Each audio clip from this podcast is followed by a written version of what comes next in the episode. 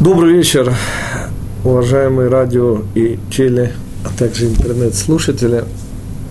Наш третий урок цикла путешествия по недельным главам связан и с наступающим месяцем Авом, и с теми недельными главами Матот у Мосея, которые завершают четвертую книгу Пятикнижия. Поскольку следующего занятия у нас не будет, и мы встретимся с вами уже только через две недели, и это будет уже после 9 ава, то мы попробуем сегодняшним уроком резюмировать все то, что мы сказали на предыдущих двух. И, как всегда, мы начинаем с краткого содержания предыдущих серий. Самый наш первый урок был попыткой визуализировать удивительно красивую внутреннюю связь между временем, когда читаются наши недельные главы, и внутренним содержанием недельных глав. Недельная глава Балак и Пинхас, которые говорили о страшной попытке уничтожить еврейский народ, оказались на поверку как раз доказательством безмерности любви Всевышнего к евреям. И, наверное, удивительнейший момент этих уроков было обнаружение потрясающего факта, что та причина, из-за которой мы уменьшаем траур в самый страшный момент 9 ава, то есть в тот момент, когда храм вспыхнул в середине дня, как вы помните, по еврейской традиции мы встаем и перестаем сидеть низко. И Мидраж говорил о том, что именно в этот момент родился Машех, и мы с вами смогли оценить удивительную красоту этого Мидраша. Наш последний урок был посвящен недельной главе и тоже э, времени, в котором мы находимся. Мы с вами говорили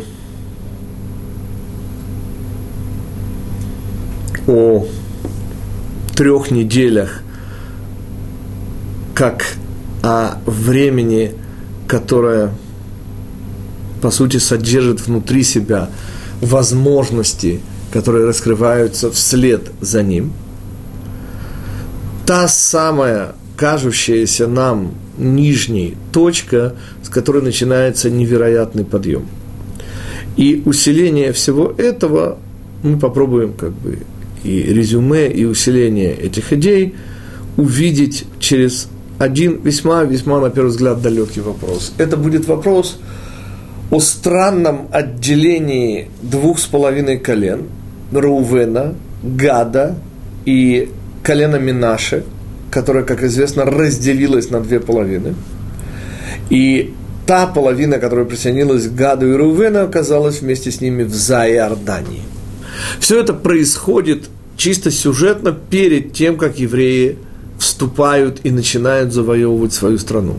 То есть это происходит еще при Моше. И вот это желание двух с половиной колен получить свой надел за Иордании, при этом идет ссылка на малых сиих, на скот, которого много у, как говорят, авадеха, у работников твоих, объясняя свое желание не входить в страну Израиля. Все это требует все-таки объяснения. И, как всегда, мы опираемся на что? Так же, как и в нашем прошлом занятии, где мы говорили о Пинхасе, сыне Элазара, сына Аарона Коина. И объяснили, что не могут великие люди, мы говорили с вами о Зимре бен Салу, главе колена Шимона – не могут великие люди, не может поколение пустыни высочайшего уровня совершать промахи нашего с вами уровня. А следовательно, попытка обвинить Гада Рувена им половину коленами наши, вот это вот все время, господа, половина, это не просто это акцентат, мы просто акцентируем внимание, и даст Бог, успеем, я надеюсь, сегодня объяснить, почему именно половина коленами наши. Это так вошло для тех, кто постарше, может быть, вы помните, примкнувший к ним Шипилов. Это было настолько в идиому вошло в 1957 году, когда еще не родился, что с тех пор стало частью вот, общего и обиходного языка. Так вот, половина коленами нашей, Гад и Рувен, рассматривать их позицию как меркантильную, вот это множество скота, которому нужны пастбища. И это все для евреев, которые пусть сами не присутствовали, хотя, быть может, и до 20-летнего возраста, и, следовательно, не умерли в пустыне, и были на Синае. Ну, по крайней мере, их родители стояли у Синая. Вы, вы представьте себе, что это значит. И тогда поймете, почему принципиально школа Слободки, за которой следую я, так же, как и в прошлом уроке, не принимает вот этот детский подход, что вот они такие же, как и мы, меркантильные, и им нужно было устроить своих. И потому они даже о детях меньше заботились, как говорит там Раши, смешали первостепенное и второстепенное пенная, и Кар, Ветафель, и вообще о чем идет речь, причем здесь за Иордания, страна Израиля не завоевана, и почему Моше, то есть Всевышний через Моше дают свое окей на их желание, признавая их правоту, важнейший момент. А уж если бы они руководствовались меркантильностью, господа, то ожидать поощрения Всевышнего нам бы не пришлось. С чего мы начнем? Во-первых, почему Гад, Реувен и Минаши? Почему из 12 ветвей Израиля вот эти три? Что у них общего? Первое, совершенно простое, что приходит в голову, господа, Рувен – первенец Леи. Гад – первенец Зильпы, психодвойника Леи, те, кто знакомы с комментарием Рава Хирша. Дальше. Дальше Минаши. Минаши хотя мы всегда помним вот эти руки Якова, который предпочитает Ефраима Минаши, но, господа, Минаши первенец. Он первенец Йосефа. И особенность Минаши, к которой мы еще вернемся, это Минаши и Ефраим, те ветви в Израиле, которыми мы благословляем наших мальчиков вечером в шаббат. И я напоминаю потому, что именно Минаши и Ефраим, родившиеся в Египте, в самой неблагополучной атмосфере, смогли стать подобными Реувену и Леви, и Шимону и всем другим ветвям в Израиле, которые росли под крылышком в кавычках дедушки Якова. Ефраим и Минаши, которые в самых антиеврейских условиях в Египте родились, тем не менее поднялись на уровень Шимона и Рувена и стали для Якова, и стали для нас с вами символом той удивительной внутренней силы, которая не позволяет внешним обстоятельствам изменить нашу еврейскую сущность. Ну, из них взят только Минаши, первенец. Итак, общий знаменатель внешний, все они первенцы – при этом, если мы вспомним, что Лея символизирует собой Геулу, избавление, будущее наше непременно светлое, то Рахель является в некотором смысле ее не антонимом, но тем, что заслоняет. Помните, так же, как Яков из-за Рахели не видел Лею, вот так же мы из-за Галуты, из-за Галута, который символизирует Рахель, не способны видеть Геулу. Таким образом, давайте закрепим за Гадом и Реувеном обозначение первенцы Гиулы, а за Менаше первенец Галута. В чем особенность первенца? Чисто логически, как мы помним, первенец наследует в два раза больше, чем любой другой наследник. То есть, если, например, у нас шесть наследников, то первенец получает не одну шестую, а одну пятую часть, в то, то есть одну э, на одну часть больше, прошу прощения, одну он получает две седьмых, в то время как все остальные получают одну седьмую. Еще раз, если у нас шесть, то тогда наследство делится на семь частей, при этом первенец получает две седьмых, остальные по одной седьмой. Вместе семь седьмых. Следующий шаг. Как это перевести на язык событийности и какое это имеет отношение к Зайорданию? Мы начнем с малоизвестного и заметного факта – это комментарий Рава Арона Котляра, в соответствии с которым сразу после встречи с Эйсавом наш праотец Яков, первая книга Пятикнижия, э, глава Вайшлах, и послал посланцев Яаков к Исаву, и сразу после этой знаменательной встречи происходит удивительная, совершенно непредсказуемая вещь. Яков отправляется в Зайордание и делает там сукот, шалаши, для кого и специально подчеркнуто для скота – вот такая удивительная страсть к скотоводству, удивительная забота о малых сиих, которую мы потом обнаружим у Гада, у Реувена и у Минаши, вот здесь она обнаруживается впервые у Якова. Оставим за собой вопрос, а почему такая удивительная забота о скоте, и продвинемся чуть дальше в сторону Мидрашей, которые пытаются объяснить нам непонятное желание Гада, Реувена и Минаши. Мидраши в этом смысле говорят странную вещь. Они говорят так, что эти, именно эти провозвестники, первенцы Гиулы и Галута, Минаша, первенец Галута, хотели быть поближе к могиле Моше. Теперь, простите, к какой могиле? К той самой могиле, про которую сама Пятикнижие, само Пятикнижие говорит, что она не найдена, она не обозначена, ее нельзя обнаружить. И нам придется с вами сейчас объяснить, собственно, что такое могила Моше, и, конечно же, речь идет о духовном уровне. Говорит Мидраш, что Моше достиг практически невозможного для человека в этом мире, и он открыл 49 врат мудрости. И только 50-е врата были от него закрыты, но интересно добавляет Мидраш, что своей смертью тем самым смертью через поцелуй Всевышнего Моше оказался достоин, и ему были открыты и 50-е врата мудрости.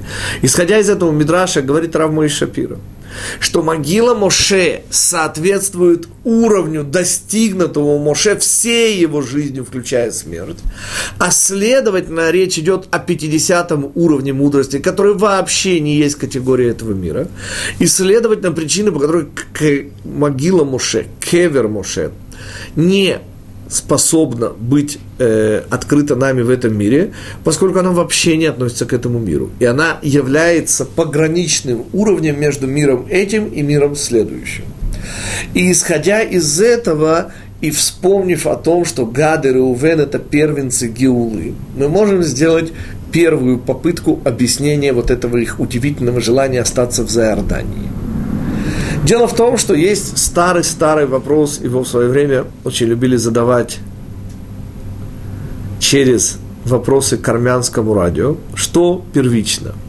Такой чисто в марксистском духе выдержанный вопрос, что первично дух или материя, или как это всегда любили задавать армянскому радио, что было раньше, яйцо или курица. Ответ армянского радио, как вы помните, был, что раньше – до революции были и яйца, и курицы. Потом они куда-то исчезают в результате советской власти. Но вопрос остается. Так вот, ответ Торы, он удивительный. Берешит барай луким это шамаем в это арец. Вначале сотворил Всевышний небо и землю. Но буквально уже в следующей главке Берешит Бет сказано «Бьет бьем асот ашем» – это арец это шамаем. И в день, когда задействовал Всевышний, землю сначала, небо затем. И тот же самый вопрос стоит и в деле выдачи замуж Рахели и Леи. Так кто должна быть первой? Старшая или младшая сестра? И решение Лавана и решение Всевышнего не путать с ошибкой Якова. Во-первых, Лея, во-вторых, Рахель. Во-первых, Исав, во-вторых, Яков. Почему? Объясняет Раши. Потому что тот, кто задуман первым, появляется вторым. Сов маасе бемахшават хила. Конец сделанного в начале задуманного. Кто появится, во-первых, цель или средство? Ответ на уровне замысла. Мы, конечно же, во-первых, думаем о цели, а потом изыскиваем средства для к этой цели приближения следующее. Но, господа, когда мы работаем в этом мире, то что мы видим? Конечно же, средства. А цель? А цель, если ее удается достичь, появляется под занавес в самом конце. именно об этом мы и говорим, когда говорим про Зая Ордания. Мудрецы говорят, что за Иордания – это рейшит страны Израиля. Рейшит – изначальность. Ничего не понимаю, господа. Страна Израиля в нашей недельной главе, завершающей книгу Бемидбар, недельной главе Мосаэй, жестко определена. Помните, появляется Кинерет, появляется наше море мертвенькое, и речка Иордан между ними соединяющая, и вот это и есть наша восточная граница. Простите, какое за Иордания, когда, может быть, изначальностью, когда это вообще не страна Израиля. Что хотят сказать мудрецы? И вот это слово «изначальность», так же, как и что, во-первых, будет, господа, следующий мир или наш мир – если мы вспомним, что наш мир – это средство, а следующий мир – это цель, то ответ получится изумительно простой. Конечно же, следующий мир на уровне замысла, то есть на уровне теории, на уровне же реализации, понятно, сначала наш мир, и лишь в конце будет… Так вот. Господа, еще один интересный вопрос. Колено Рувена и Гада, а также половина ветви Менаши, когда получают свой надел за Иорданией? И обычный ответ – они сражаются в первых рядах, 7 лет завоевания страны Израиля, а затем еще 7 лет ждут. Что они ждут? Ответ Аллаха. Понимаете, пока мы не унаследовали страну Израиля, какое за Иордание? Вы о чем? Поймите же, господа, если у нас нет Иерушалайма, это по поводу современных разговоров, а не пора ли уже поделить Иерусалим между арабами и евреями. Понимаете, о чем эти разговоры? Если мы не владеем Иерусалимом, то чем вообще владеем в этой стране? Вот этого же евреи наши не понимают. Еще раз, мы не можем получить надел в Зайордании, у нас страны Израиля еще нет. Так подождите, как же быть с тем, что Всевышний наделяет их наделом еще при жизни Моше, когда еще никакого разделения страны Израиля? О чем? Так что раньше и что позже? Ответ никакой путаницы, господа. Мы же сказали. На уровне замысла, во-первых, цель, потом средство. На уровне исполнения, наоборот. И потому Яков не может увидеть, э, не может увидеть из Рахели Лею. Лея – это избавление, и оно скрыто, это избавление, галутом, который символизирует Рахель. И потому Лея дается, во-первых, хотя открыто она будет только на уровне Израиля в самом конце. И именно с Леей будет похоронен Израиль. Рахель же, как вы помните, похоронена на дороге, она путь, она средство. Теперь давайте понимать понемножку, как может быть решит страны Израиля, изначальность ее, что? От Нила до Ефрата. Помните эти волшебные для любого сионистского сердца слова? Наша страна когда-то, господа, будет от Нила до Ефрата. От чего? А зачем? А что не весь мир тогда уже, если на то пошло? Так вот, ответ, который мы даем, он очевиден, господа. Когда мы говорим мы, во-первых, говорим о цели. И то, что делают Гад, Рувен и половина Шевет ветвями наши, это разговоры. Это то, что должно еще стать явью. Это пока теория. Так вот, на уровне теории, на уровне рейшит, на уровне замысла, за Иордание – это же первый шаг к Нилу и Ефрату. Это первый шаг навстречу Геуле. Это начало, это изначальность замысла. И если мы говорим про замысел страны Израиля, то в конечном итоге страна Израиля уже только в следующем мире охватит весь мир. Но шагом к этому будет от Нила до Ефрата. То есть сначала от Нила до Ефрата, сначала между двух рек – и снова мы не будем отвлекаться, но это важнейшее понятие между двух рек. Между речи. Арам Нагараим. Нагараим – две реки. И вот это наше светлое будущее должны застолбить на уровне слов – на уровне же самого действия, понятно, предшествует страна Израиля в минимальных размерах. И пока нет разделения на наделы внутри самой страны Израиля, не могут ветви Рувена, Гада и Минаши получить свои наделы в Зайордании. Вот в чем суть. И это же, кстати, ответ всем тем, кто наивно полагает, что они предпочитали свой скот своим детям. Помните, они, говоря о озабоченности своей, во-первых, упоминают скот, а у работников твоих говорят они, Моше и Всевышнему, слава Богу, чтобы не злазить столько скотины, а также, говорит, детей. Что это напоминает? Когда мои детки были маленькими, старшим было в районе 9-10 лет, и приезжал мой э, старший брат, а с ним в качестве главной аттракции он привезл с собой собаку домашнюю свою. То звучало это радостными воплями, объявляли мои дети, прибыли, говорит, э, песик с дядей Мариком. Ну, понятно, что Пав, так звали пса, э, был куда сильнее под тем э, эмоциям, которые он пробуждал, чем даже их единственный дядя. К чему я подвожу? Именно так же обстоит ситуация, только ничего инфантильного, ребячливого здесь нет, господа. Дело в том, что Яаков, которого никто ни в чем не может заподозрить, уж по меньшей мере никто не может заподозрить нашего патриарха Якова, отца 12 ветвей, что он, он больше заботился о скоте, чем о скотине, чем о ветвях. И тем не менее, как вы помните, он строит, и Тора зачем-то подчеркивает, шалаши для скота.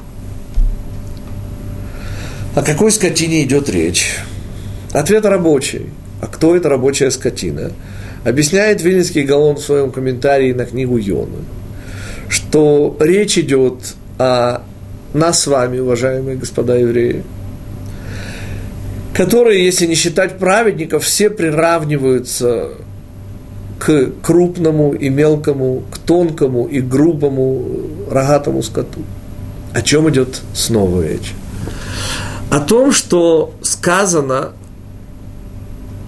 на Синае, в самом первом речении, говорит Всевышний, Ашер оцитиха мерец Мицрай, мебейт авадим, который вывел тебя из земли египетской, из дома рабов. И рабство всех поколений у своего эгоизма превращает нас с вами в каком-то очень неприятном, тем не менее, смысле, вот в эту самую рабочую скотинку, которая, по сути, обслуживает этот мир, не имея прямого отношения к его цели, которая имеет прямое отношение только праведники и абсолютные праведники. Следующий шаг в наших рассуждениях.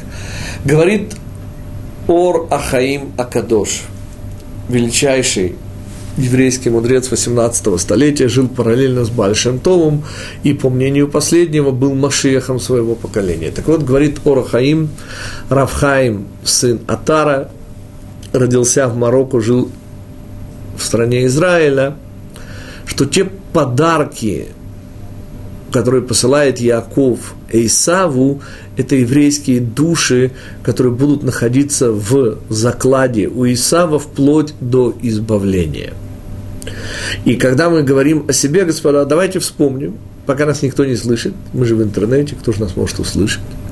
Так вот, пока нас никто не слышит, давайте вспомним, господа, а что мы, собственно, из себя представляем? С точки зрения материальной, господа, мы все с вами находимся в кабале этого материального мира, в кабале того, что нам предлагает Эйсав – достижений последних технологий. И снова, господа, я отнюдь не против интернета, иначе бы вряд ли бы вы сейчас могли меня наблюдать.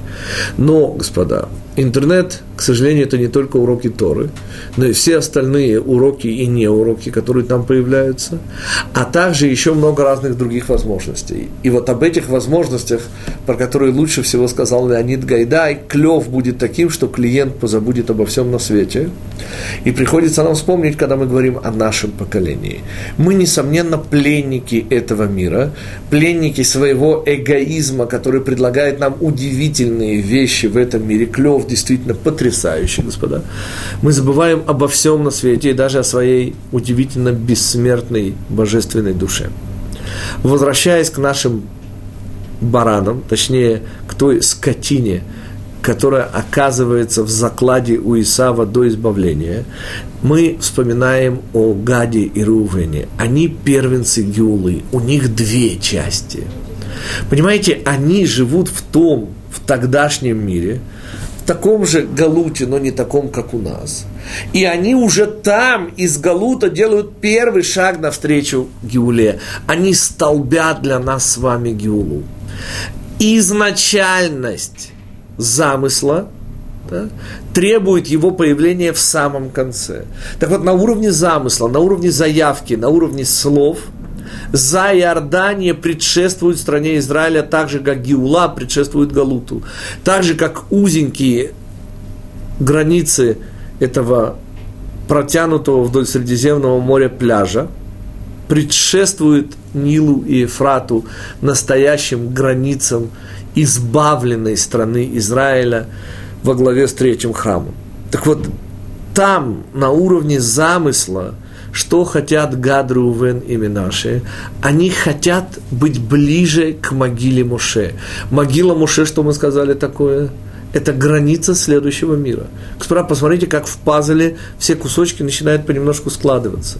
Действительно, Гад и Рувен – первенцы – и у них две части, они и здесь, и там, и они делают шаг навстречу Геуле. Они хотят быть на максимально высоком, доступном этому миру уровне на границе Геулы.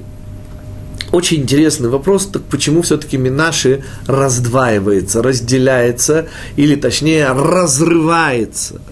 При этом, господа, не забываем, что именно Минаши осуществляет удивительнейшую связь между за Иорданием и страной Израиля в ее самых узких границах, что в переводе означает между днем завтрашним и сегодняшним, между Галутом и Геулой.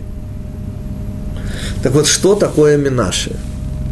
И наша глава в этом смысле позволяет нам снова вспомнить о дочерях Цлавхада. Эти четыре незауряднейшие женщины, девушки, были теми, кто донесли до нас интереснейшую идею. Дело в том, что когда они приносят предсветлые очи Моше, написано Мишпатан, что они приносят свое дело, как бы судебное разбирательство, дело их. Мишпатан, женский род, множественное число, их дело. Буква Нун, господа, обратите внимание, это, по-моему, 23 глава, не помню какой посук, 23 параграф, э, Барак, в книге «Путешествие по нейным главам» есть точная сноска. Так вот, там буква «нун», она большая. И пишет Шла Кадош, Рав Горович, живший в 16 столетии в Цфате, Шней Лухота Брита Кадош, говорит, что это нун, это намек на 50-е врата мудрости, которые открылись Моше только через смерть. Теперь, господа, парочка слов про колено Минаше у колена Минаши по отношению ко всем остальным коленам есть несколько исключительных свойств. Первое свойство. Когда дочери Цловхада требуют, чтобы имя их отца Цловхада сохранилось на земле, они требуют необычного. Почему? Потому что Цловхад, господа, это четвертое поколение. Понимаете, он сын Махира, который сын Гильада, который сын Минаши. Он правнук, он не внук. Посмотрите, во всех коленах, говорит Рав Шимшон Рафаэль Хирш, только третьи, только дети и внуки, они получают имена.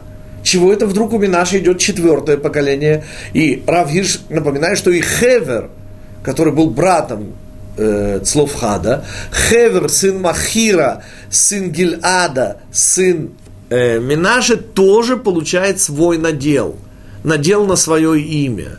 Почему четвертое поколение? И тут мне нужно вспомнить тоже очень-очень далекую вещь. Я напоминаю, господа, то, что мы сказали с вами в прошлый раз. Обратите внимание.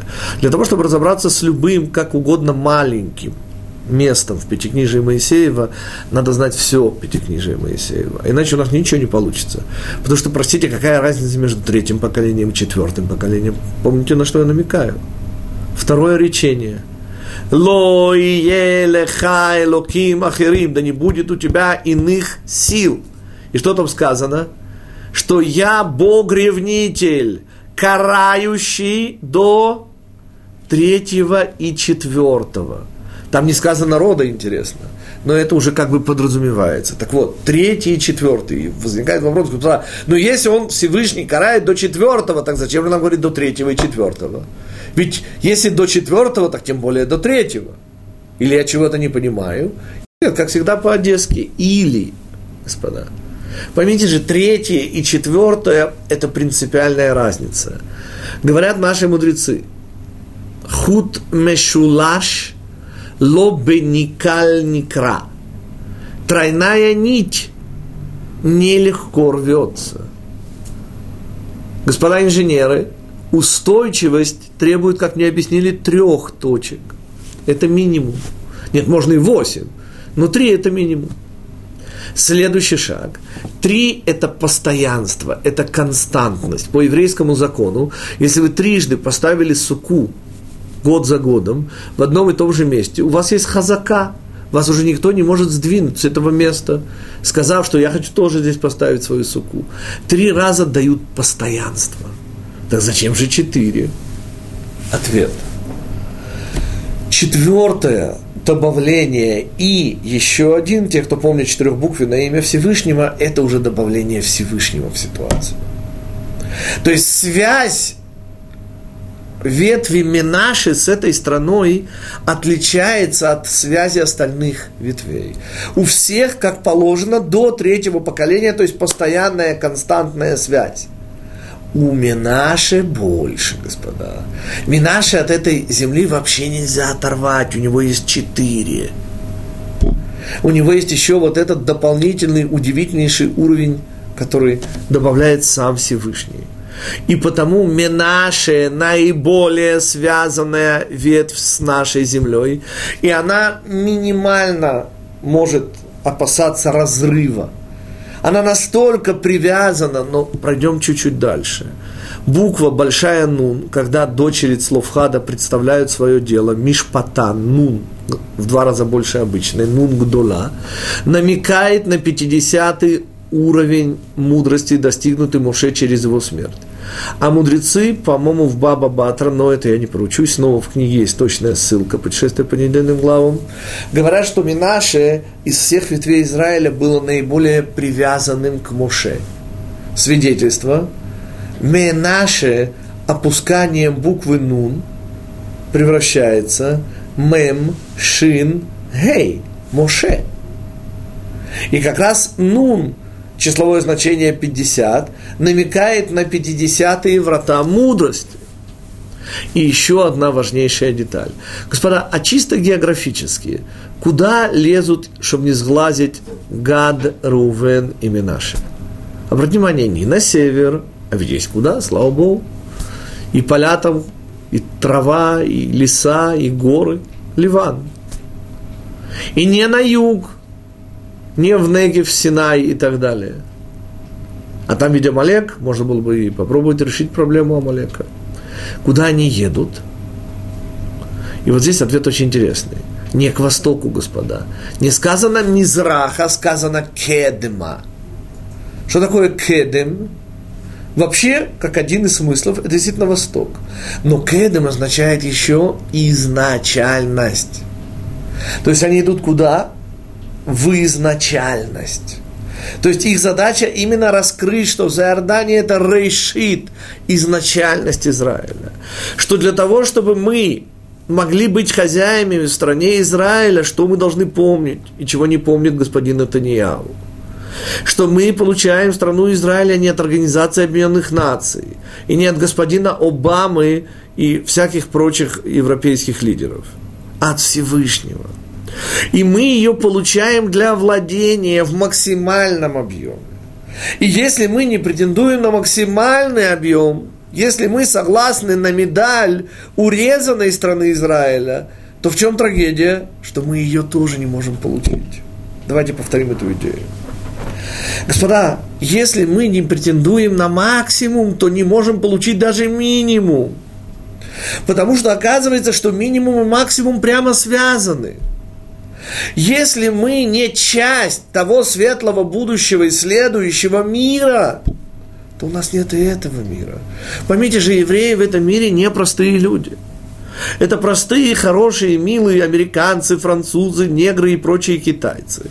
Все они люди, человеки и аборигены этого мира имеют гражданство земное. У нас же, господа, двойное гражданство. Даже более того, у нас транзитная виза через этот мир в следующий. Но, господа, если у транзитчика нет следующего, то, простите, у него нет и этого. Ведь в чем право транзитного пассажира? В той цели, куда он следует. А если он никуда не следует, то, понимаете, тогда у него вообще нет прав. Потому что все наши права на страну Израиля в чем? В том, что она будет от Нила до Ефрата. А если мы в это не верим, то даже Куцию, максимально изрезанную страну, и ту нам не удержать в руках. Понимаете, а за компромиссом крутой компромисс. А дальше окажется, что у нас вообще ничего нет. И почему мы не можем вот эту изрезанную куцую страну удержать в руках? Потому что нам не хватает понимания того, что знали Гадры, Увен и Минаши. Что, господа, если вы не верите в Всевышнего, вы не верите в максимум, то вы не получите вообще ничего. Даже минимум не получите. Потому что для того, чтобы получить в этом мире минимум, вы должны быть хозяевами максимума. Потому что у нас здесь нет своих прав. Все наши права идут из того, что мы из следующего мира. Мы здесь транзитники. И, следовательно, если мы перестаем верить и апеллировать к следующему миру, то оказывается, у нас вообще здесь нет прав. И главный урок Гада, Рувена и Минаши в чем – Минаше самое близкое к Муше, самое близкое к следующему миру. Минаше – это первенец Галута. Первенец Галута – это тот, кто уже одной ноге одной ногой стоит в Геуле, при этом не теряя Галута. Он и есть символ транзитного пассажира. Понимаете, он не здешний и не тамошний, он между. Так же, как могила Моше находится между следующим и этим миром. И вот эта буква Нун, которая появляется в имени Менаши, которая добавляется к имени Моше, делает Менаши вот этим идеальным транзитным пассажиром который способен осуществлять связь между будущим и прошлым. Господа, потому что наше право на эту страну – оно идет из прошлого ровно так же, как и из будущего. И если мы приходим сюда и говорим, ребята, мы когда-то владели этой страной, то что нам отвечают? А сейчас мы ею владеем. А вы, ребята, расслабьтесь. Но если бы мы пришли и сказали, что эта страна наша, потому что ее дал Всевышний, еще даст нам ее в полном объеме. А вы, извините, можете расслабиться, тогда бы это звучало по-другому. И никакие темные личности, я не имею в виду цвет кожи. Потому что, господа, поймите же, о цвете кожи лучше всего рассказывает следующий анекдот – рассказанный, кстати, одним из здесь присутствующих, когда некий совсем не бедный господин заходит э, в агентство Мерседес-Бенца и требуется он обязательно черный Мерседес, и обязательно с черными сиденьями, и чтобы доска э, вот это вот, где поставлены все эти, тоже была обязательно черная, и даже пепельницы, и те были бы только черными. Выезжая, он звонит, и звучит это так, дорогая, говорит, купил. Да, говорит, как обещал, телесного цвета. Так вот, господа, когда я говорю о господине Обаме как о темной личности, я имею в виду вовсе не цвет кожи, господа. И цвет кожи, поверьте мне, нас менее евреев всего интересует. Слава Богу, у нас есть евреи с таким цветом кожи, у нас есть и китайцы, и японцы. И это не мешает, а даже помогает им быть евреями. Но, понимаете, когда мы говорим о темной личности, мы говорим практически о черной дыре – той самой дыре, которая практически не несет в себе ничего позитивного, а только все хочет захватить и захватить и захватить. Следующий шаг. Дело в том, что мы, чтобы противостоять этому миру, должны стоять одной ногой в будущем и одной в прошлом. И рассматривать настоящее только как промежуточный период. Если мы пытаемся, как все люди, схватить в настоящем, то мы очень быстро обнаруживаем, что ничего, ну просто ничего у нас нет. Итак, задача У нас несколько вопросов, сейчас мы ответим на них, нас Бог. Но, во-первых, резюмируем. Итак, задача, которую решает заключительные главы книги Бамидбар, показать нам промежуточность нашего движения из прошлого в будущее. Настоящее, настоящее, господа, оно не настоящее. А для нас оно существует только в том смысле, в каком мы переходим из прошлого в будущее. Если мы не опираемся на будущее, выводя его из прошлого, господа, то у нас нет настоящего. И потому заначка в кавычках Гада и Рувена и Минаши в Зайордании – это это начало нашей страны, это право наше на эту страну. Потому что если мы не понимаем, что мы хозяева от Нила до Ефрата, то нам даже Иерусалима не оставят. Окей, посмотрим, какие у нас вопросы. Во-первых, Игорь из Модиина задает вопрос по поводу предыдущего урока – если в наше время еврей пытается незаконным, в кавычках, способом остановить участников так называемого парада гордости, то как это можно или нельзя сравнить с поступком Пинхаса? Ответ, конечно же, аллахический. Вы же помните, господа, что то, что движет Пинхасом, сыном Элязара, сына Агарона, это его ревность. То есть он, он, он не действует в силу оскорбленности да, своей, он действует в силу оскорбленности Всевышнего. Это удивительное, невероятное чувство. Я напоминаю, что мы сказали на прошлом уроке. Что в этом мире есть удивительная возможность относиться к себе не эгоистически и при всем при том бережно. Каким способом? А очень просто. Если я понимаю, что, к сожалению, мало чего достиг и мало какой вес имею – я не хочу продолжать. Но, господа, есть люди в этом мире совершенно может быть, абсолютно и неправые, не понимающие, ошибающиеся, которые почему-то меня любят и ценят. И я в силу их любви должен беречь свою жизнь, а не в силу того, что она хоть чего-нибудь стоит. И вот это суть проблемы.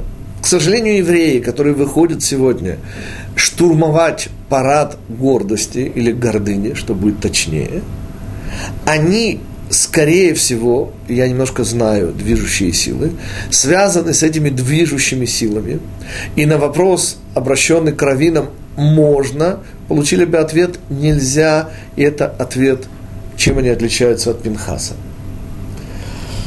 По поводу нашего урока, почему только три первенца? Ведь арифметически их четыре. Спасибо за вопрос. Действительно, у нас есть еще э, Бильха, психодвойник Рахели, но здесь ответ будет уже достаточно жестким.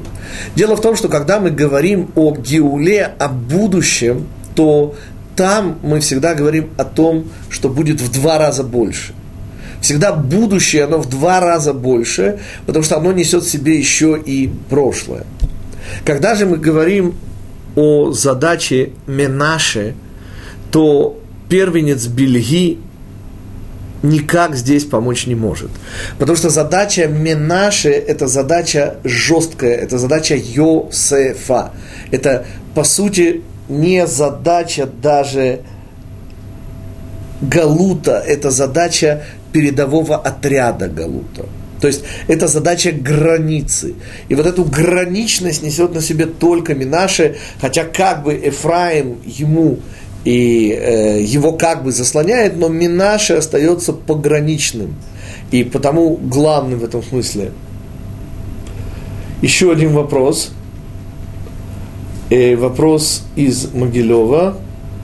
Вы говорите про то, что хотят разделить Иерусалим, но как же быть с теми, кто вообще считает, что нынешнее существование государства Израиль незаконно с точки зрения Торы? Господа, те, кто считают, что с точки зрения Торы – э, право евреев на самоопределение, оно э, не существует, просто не понимает, по всей видимости, о чем идет речь. Напомню Малаху. Это правда, что мы не можем без наличия э, Машиаха силой захватывать страну Израиля. Но это и есть тот единственный запрет, который у нас существует. Но покупать страну Израиля, но сушать здесь, но жить здесь и умирать здесь, каждый еврей обязан по праву своего рождения. Следовательно, наша попытка организоваться, конечно, к сожалению, государство Израиль, мягко выражаясь, э, ну, не самый лучший способ организации евреев. Я бы даже сказал чуть больше, но в эти три недели говорить плохо о государстве Израиль, косвенно плохо говорить о евреях не хочется. И поэтому мы скажем так – что на сегодняшний день государство Израиль – это единственная рациональная сила, я напоминаю, мы не имеем права полагаться на чудо, которое сдерживает арабскую, я бы сказал, амалекскую ненависть по отношению к евреям. И отнюдь не идеализируя эту силу, скажем, что Полохе, всякий, кто желает гибели этому государству, по сути желает гибели евреям, или еще проще, рассчитывает на чудо, на которое Всевышний запретил рассчитывать. Следовательно, попытки э, сказать, что государство Израиль это совсем не то, что нужно, правильно, господа, но менять нужно не государство Израиль. Потому что государство Израиль, господа, это мы. Причем, когда я говорю мы, я имею в виду и Беларусь, и Одессу, и Нью-Йорк. Понимаете, государство Израиль – это мы, это наш еврейский народ сегодня. И менять надо, господа, самого себя. И в результате, даст Бог, и будем мы иметь еврейское государство во главе с Машехом. Любая другая попытка де легализировать государство Израиль, она смешна с аллахической точки зрения – вот, и пагубно с точки зрения э, нынешнего положения в мире. Еще один вопрос из Могилева. А как нам получить всю страну Израиля, если нынешнее правительство хочет подарить большую часть неевреям? Ответ, господа, очень простой. Каждый народ имеет то правительство, которого он заслуживает. И давайте менять себя. И вы увидите потрясающую вещь. Правительство изменится чудесным образом. Ведь на сегодняшний день у господина Татаньяу на 20 место чуть было не попал еврей, которого тут же объявили мешехистом, поскольку этот ненормальный на всю голову еврей, его зовут Моше Фейглин, имеет небольшого размера, вязаную кипу на голове, и это означает, что он совершенно ненормальный и верит в Машеха, в его приход, и вы не поверите, верит даже в Бога. Нет, не в того Бога, в которого верит господин Нетаньяу, или господин Обама, или прочие господа, а он верит в нашего еврейского абсолютного управляющего и так далее. И понимаете, он попал на 20 место, потом, правда, его отодвинули на ему полагающееся нереальное 38-е. Но что я хочу сказать, что если мы, господа, еще немножко начнем заниматься нашими евреями, то, глядишь, на следующих выборах, может, кто-нибудь прорвется даже на 18 место. Собственно, попробуем связать все, что мы сказали, с тремя неделями. Основная идея этих трех недель – невидимость. Понимаете, те семь видов плодов, как мы сказали, которым благословлена страна Израиля, проистекают откуда? Из трех, проистекают из трех потоков вод, и все подземные – Три этих недели, объясняет Любавичский Рэбе, и мы это вспоминали с вами, дают то, что превращает шевет в мате. Шевет – ветвь. Мате – другое название ветвей Израиля. Мате – это, по сути, посох или палка. Так что такое палка, господа? Ответ – а это ветка, ветка, которая забыла вообще о том, что она когда-то была веткой. Потому что преимущество ветки, оно очевидно – она зеленая, она цветет, она дает плоды, она удивительно мягкая и текущая соками жизни. Но, господа, отделение ветки от дерева удивительную метаморфозу дает. Как раз перестав течь соками жизни, ветвь и приобретает удивительную жесткость, которая позволяет уничтожать наших ненавистников. И оказывается, что вот эти недельные главы, включая Гада Рувена и половина Минашия, которые проявляют трогательную заботу о малых сиих, о тех еврейских душах, которые отданы, к сожалению, под власть Исава, под власть нашего материального мира, они своей вот этой заботой о наших Рабиновичах, которые сейчас, к сожалению, ассимилируются со страшной силой, вот этой своей заботой спасают нас. Потому что, господа, эти Рабиновичи и есть наше будущее. И вместо того, чтобы спасать государство Израиль и помогать Всевышнему с приходом Машеха, господа, давайте попробуем делать ту удивительно непростую, тяжелую, скрытую от глаз работу. Когда-то мне довелось вместе со старшиной моей первой группы изучения Торы, которую я в 91 году позволил себе возглавить, э, переиначить старую советскую песню «Наша служба и опасна, и трудна, и на первый взгляд как будто не видна. Если кто-то кое-где у нас старой, честно жить не хочет, понимаете, что наказано нам, Турой, вести незримый бой. Понимаете, так назначено Турой для нас с тобой. Служба дни и ночи. О какой службе идет речь? Наша задача в этом поколении – вести вот эту незримую борьбу с собственным эго и пытаться позволить, дать шанс другим евреям узнать о истине, о общей еврейской судьбе, и тем самым делать шаг навстречу. Потому что практически то, что делают Гад Рувен и Минаше – это шаг навстречу будущему. И вот этот шаг навстречу будущему и есть наша попытка спасения себя и других евреев для радостной встречи Машеха, которая, даст Бог, будет в совсем недалеком будущем. Но именно вера в то, что она будет и есть тот источник сил для нашей сегодняшней работы. То, что, господа, если мы не сохраним себя, и других Рабиновичей, то кто будет встречать Машиаха? И откуда идут наши силы? Отнюдь не из настоящего. Потому что если мы будем наблюдать то, что будет происходить в ближайшие годы, господа, то не дай Бог, можем и отчаяться. Так откуда мы должны черпать свои силы? Ответ не из великого прошлого, господа, потому что великое прошлое, к сожалению, не всегда ведет к столь же великому будущему. А откуда же? Ответ из будущего.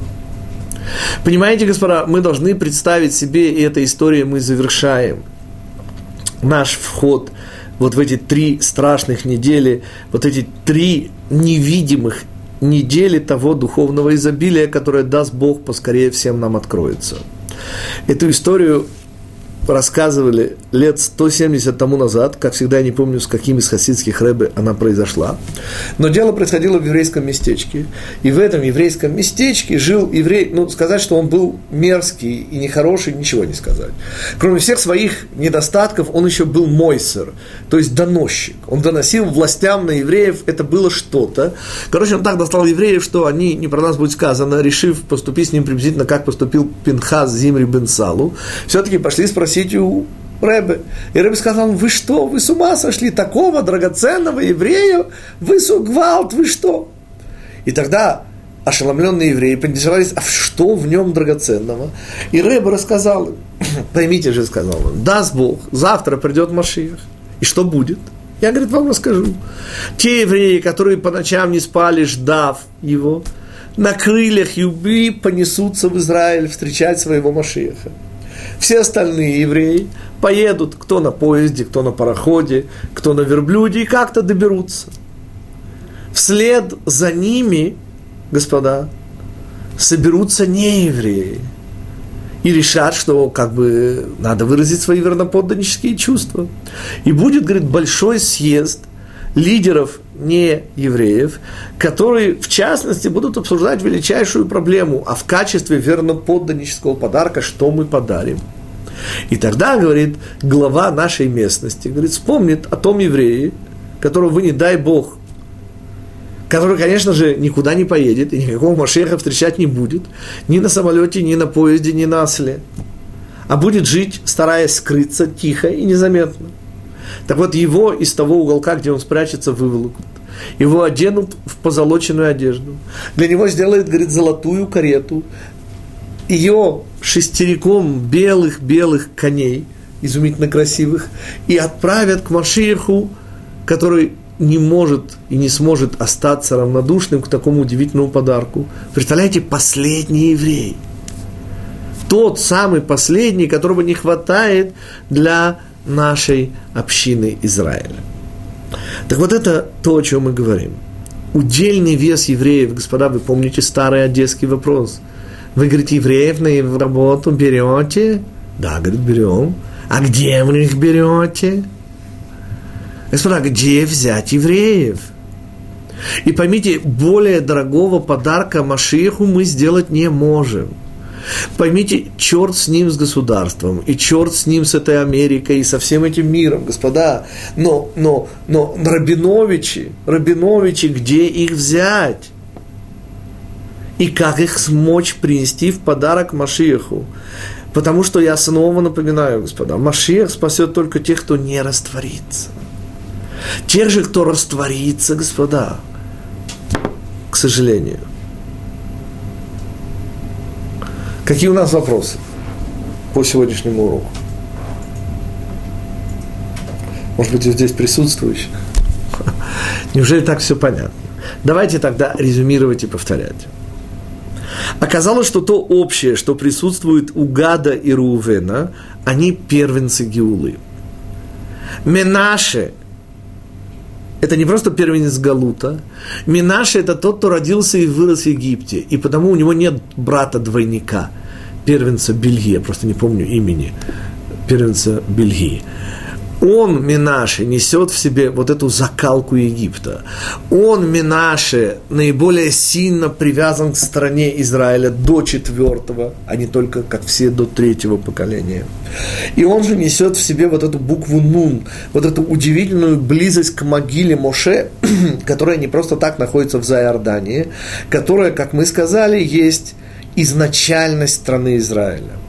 И потому на уровне теории, на уровне слов, свои верноподданнические чувства Машиеху, будущему, выражают Гад и Рувен, наши еще там, в Зайордании. Но хозяевами вступают во владение они только через 14 лет. Потому что на уровне уже средства реализации, конечно же, во-первых, страна Израиля – в минимальных размерах и только во-вторых уже в будущих размерах. Что еще мы с вами выучили на этом уроке? Наш пратец Яков, который проявляет такую же трогательную заботу, которую вслед за ним, естественно, это та же идея проявит Гадру Венами наши, о малых сих, о скоте, для которого он строит сукот – Напоминаю, что Суккот – это тот самый праздник, когда мы связываем его и с войной Гога и Магога, и со спасением евреев. И это окончательный праздник евреев, он завершает три еврейских регеля, три еврейских обычных праздника. Так вот, именно Яаков, который строит Суккот для малых сиих, это образ того, защитного экрана Торы, который спасет малых, который спасет малых сих, то есть нас с вами во время войны Гога и Магога, как говорят об этом мудрецы. И я снова хочу интерпретировать эту заботу, это наша забота о Рабиновичах. Это наша работа о себе, о своих близких и о тех евреях, которым мы что-то можем рассказать об истине, о счастье и о том, ради чего создан мир. Мы с вами прощаемся. Наша следующая встреча через две недели. Э, для наших слушателей в Москве и в Петербурге я как раз буду у вас в шаббат, это Петербург, Большая хоральная синагога, в Москве с 12 до 4 у нас будет мини-семинар, тоже в Большой хоральной синагоге. Всего самого-самого хорошего, и даст нам Бог встретиться уже с Машехом еще до праздника, ну, в самом крайнем случае, сразу после 9 ава.